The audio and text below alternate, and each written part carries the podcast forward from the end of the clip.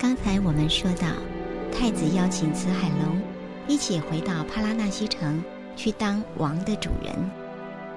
但是当他听到太子的邀请之后，想到自己是龙族的身份，有易怒的习性，他感到很难过，不得不拒绝太子的好意，将两个孩子送给丈夫来照顾。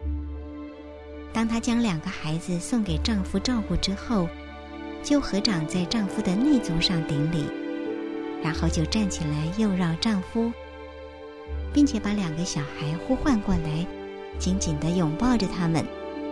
她哭泣的说着话，并不断的亲吻两个孩子的脸颊与头顶。万般不舍得将孩子送给丈夫照顾之后，她自己一个人走出茅草屋。进入了大海之中，在泪水流下来的时候，他的身影慢慢的消失在海面上，而回到了海龙的区域。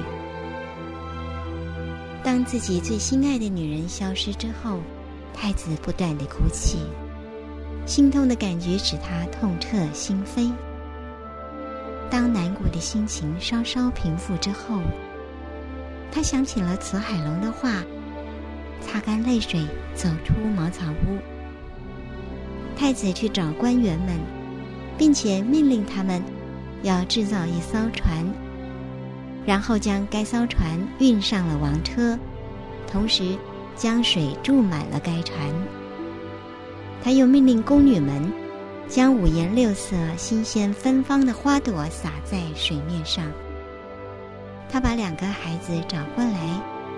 让他们在船上玩水。最后，太子与官员们就开始游行，一起回到帕拉纳西城。当太子与官员们回到了城市之后，迎接国王的群众就簇拥着前来迎接他。无论太子到达哪个地方，那个地方就都有人高声的欢呼道。吾王万岁！吾王万岁！欢呼声响遍了太子所经过的每个地方。太子继位后，得意的参加立为帕拉纳西城王的仪式。太子正式继位为蓬马塔王。王子被官员跟随从及一万六千个宫女们所围绕着，并且。连续七天喝着珍贵的饮料以示庆祝，连城外与城内的人民们也都连续七天欢喜的庆祝太子的继位活动。庆祝仪式结束后，国王就下令要为萨空彭马塔儿子跟萨木陀叉女儿在王宫里建造一个莲池。莲池建筑完成以后。王子与公主就经常在莲池里戏水。从此之后，新国王也很用心的治理这个城市，并让人民都过着安居乐业的生活。在他的统治之下，天下没有出现任何灾害，民众也能够在国王贤明的领导之下，安乐的过着生活。月亮与太阳。轮流着替代，时间在不知不觉中不断的消失了，一年一年的过去了，时间过了很久很久。萨空彭玛塔跟萨木陀叉都长大成人了，他们都长大成为庄严的太子与美丽的公主，甚至没有一个女生可以胜过公主的美貌。长大成人后的太子与公主，还是像往常一般的在莲池里戏水。有一天，有一只大乌龟刚好迷路而游到了莲池里来。它游来游去，却始终找不到出口。于是，它就潜入到池底。碰巧当天，萨木陀叉公主也正在池里戏水，她愉快而放心的在戏水。完全没有察觉到，有侵入者正躲在水池底下。当乌龟听到有人戏水的声音，就浮出水面，伸出头来观看。当他看到莲池的主人萨木陀叉公主时，他就赶快再一次潜入池水底下躲藏身体。当萨木陀叉公主看到那只乌龟的时候，就惊吓而害怕的大声尖叫起来，因为公主误以为这只乌龟是水妖，要来谋害的。公主的贴身宫女们听到公主的尖叫声时，也跟着被惊吓，并且不明就里的大声尖叫起来。当时的公主赶紧从莲池里上来，边跑边哭泣的跑去见父皇，并且说道：“父王，父王，请救我！”当国王看到宝贝公主惊吓的表情时，就赶快问说：“女儿，你怎么了？”公主说：“请救救我呀！有一只水妖藏在我的莲池里面了，它的长相好可怕哟。”公主惊慌的禀告着：“请父皇命令军人去把他抓起来吧。”当国王听完了公主的禀告之后，就命令官员们去抓那只水妖，也就是那一只迷路而找不到出口的乌龟。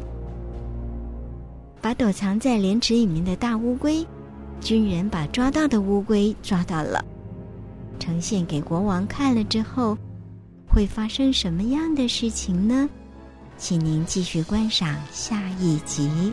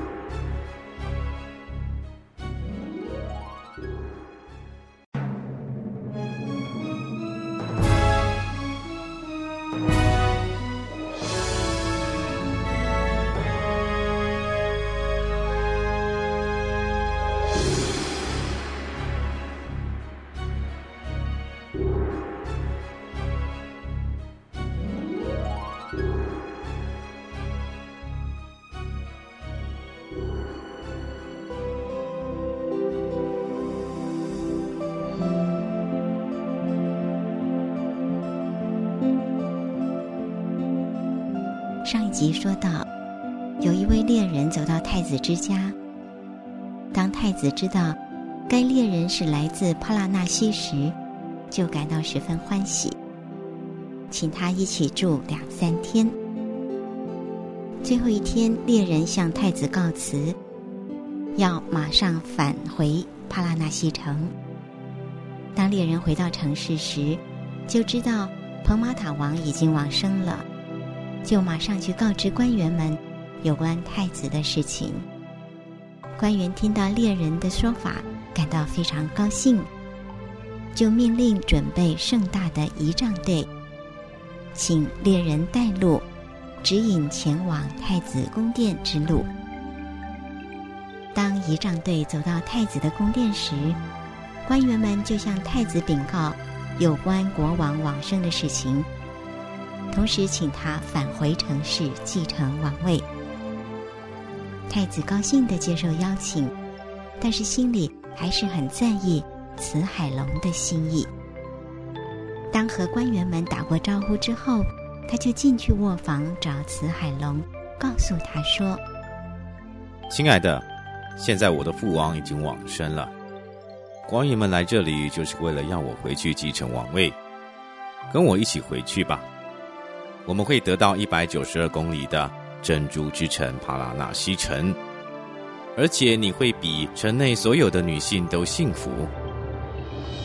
听到了丈夫的邀请之后，虽然她很希望能够跟着亲爱的丈夫与两个孩子回城市去，但是当她想到自己的身份与习性是容易动怒的习性，紫海龙不得不拒绝说：“哥。”我没有办法跟你回去。为什么？太子惊讶的问：“你怕什么？还是有哪个人会来害你？哥会杀了他们，你不要害怕。”听到丈夫认真的安慰，轻轻的笑容出现在慈海龙的脸上，但是还是无法消除他内心里的担忧。他说：“没有谁会来害我，但是哥，我的族类是毒蛇，非常容易动怒。我经常为了一点小小的事情就会生气了。生气的时候，只要有人看到我。”那个人就会在一眨眼之间被毒火烧死。哥相信我的妹绝不会做出如此害人的事，因为我们在一起的期间，你都没有在我的面前发过脾气，一直都很温和柔顺。你是我心里唯一的女生啊！太子讲的话都是很甜的，为了能够让慈海龙跟着回城市去。他的悦耳话语却让慈海龙更担心。他说：“哥，我们在一起的期间，我都没有生过气，让你看到过。因为我们是互相喜爱着对方的，而您是我唯一的主人。可是等我回到皇宫，我原有的权利恐怕就会消失了。我是无法忍受。”因为跟其他的女生共侍一夫，这是全世界的女生都无法接受的。会有哪个女生看到自己亲爱的丈夫与其他的女生谈恋爱的时候，心情能够宁静的下来呢？死海龙哭泣的讲出理由：只要我听到哥你跟其他的女生在一起的事情，我的心就会发热。像被火烧灼一般。假使看到如此伤心的画面的时候，那就更难控制了。真是这样的话，一切恐怕都会被烧灭吧。那因为看到未来可能有的祸害，所以才忍下心来，不跟哥你一起回去。慈海龙的坚持拒绝，虽然是难以拒绝的事实。却是十分伤他的心。虽然如此，太子还是不灰心，继续要求他跟着一起回到城市去。一直到隔天的早晨，是他得回到皇宫的最后一天了。太子还是用许多的理由来邀请他、说服他，但是却都无效。终于，他坚持的说。求求您哥，妹不会因为任何理由而跟着你回去的。但是有一件事情，我要请您帮助我。亲爱的妹，连生命我都可以为你而舍的。你说吧，就算这件事情需要我以生命来做交换，哥也会愿意的。太子肯定的回答使他感到十分的感动。慈海龙说：“就是我们两个的孩子啊。”萨空庞玛塔跟萨木陀叉，他们都是人类的血统，是因为您而生的，但是他们却都没有神通，无法像母亲一样的化身来进入海龙的境界里。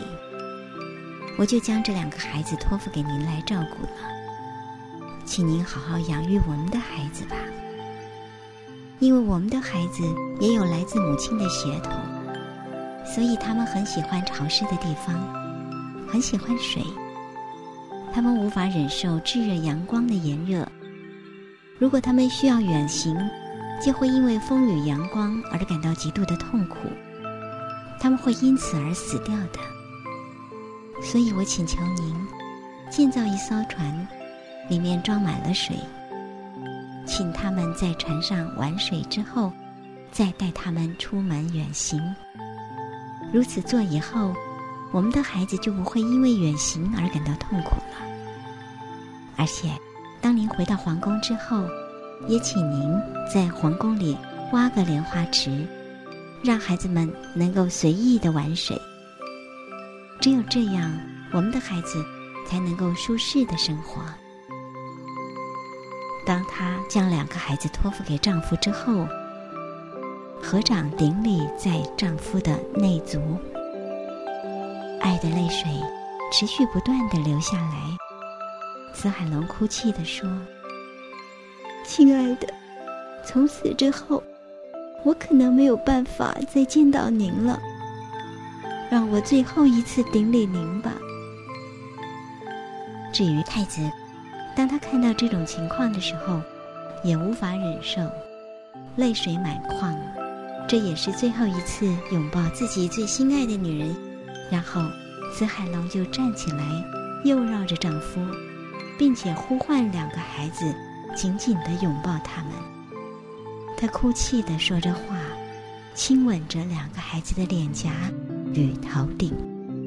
之后，她将两个孩子托付给丈夫，然后自己一个人走出茅草屋，进入了大海之中。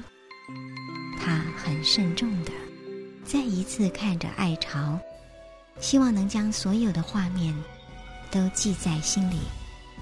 最后，他在泪水流下的时候，慢慢的消失了，回到了海龙的境界。当太子跟慈海龙所生的两个孩子回到城市之后，将会带给城市什么样大的转变或灾害呢？事情将会如何的发展下去呢？请稍待一会儿，继续观赏。